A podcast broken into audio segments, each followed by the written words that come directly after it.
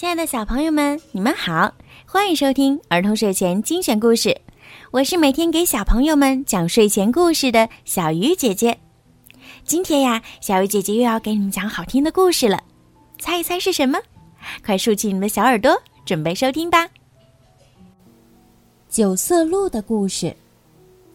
从前，有一只漂亮的九色鹿，它的毛有九种颜色。犄角像雪一样白，在阳光下闪闪发亮。一天，九色鹿在恒河边喝水，突然看到河里有一个人快要淹死了。他奋不顾身地跳入水中，费力地游到溺水的人身边。那人爬上了鹿背。九色鹿驮着它拼命的游，一直游到了岸边。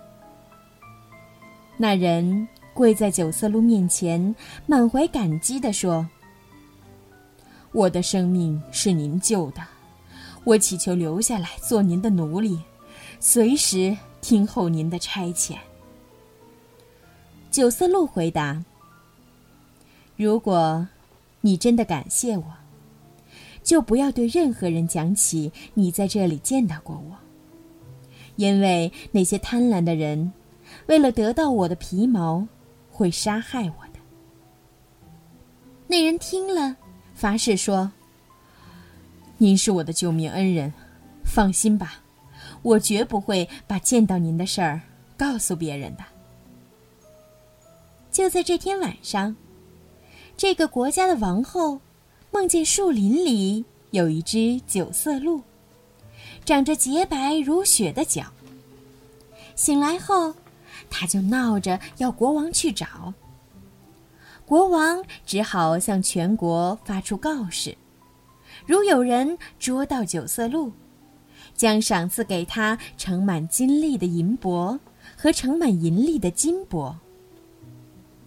那个被九色鹿救起的人听说国王悬赏寻找九色鹿，贪婪之心使他忘了九色鹿对他的救命之恩，也忘了自己的誓言。他一阵风似的赶到了王宫，告诉国王九色鹿所在的地点。国王就带领大队人马，在那人的指引下，浩浩荡荡的。向恒河进发了。趁九色鹿正在睡觉的时候，国王的军队将他团团包围了。弓箭手张弓搭箭，对准了他。九色鹿惊醒后，环顾四周，很快就明白发生了什么事儿。他不慌不忙地走到国王面前，说。请先不要下令射我，我有话要说。国王心想，这头鹿会说话，莫非是天神的化身？他让弓箭手放下了箭，说：“你有什么话就讲吧。”九色鹿问：“大王，是谁说出我在这里的呢？”国王指了指那个告密的溺水者。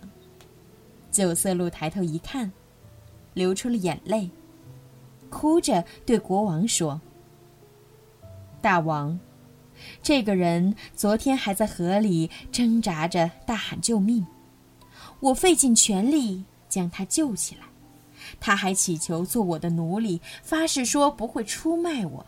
可是今天，却带人来捕杀我。”我救他，还不如从水里捞起一截木头。国王听了，厉声责问那个告密者：“你受过人家的救命之恩，怎么可以恩将仇报？”那人吓得面如土色，跪地求饶。国王立刻诏令全国：从今以后，如果再有人胆敢伤害九色鹿，将会受到严厉的惩罚。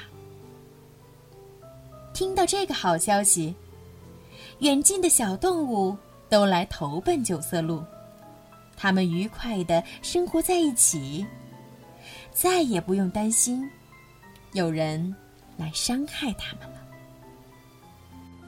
好了，孩子们，今天的故事就讲到这儿了。在今天故事的最后呀，小鱼姐姐要祝每一个小朋友今天晚上都可以做一个好梦。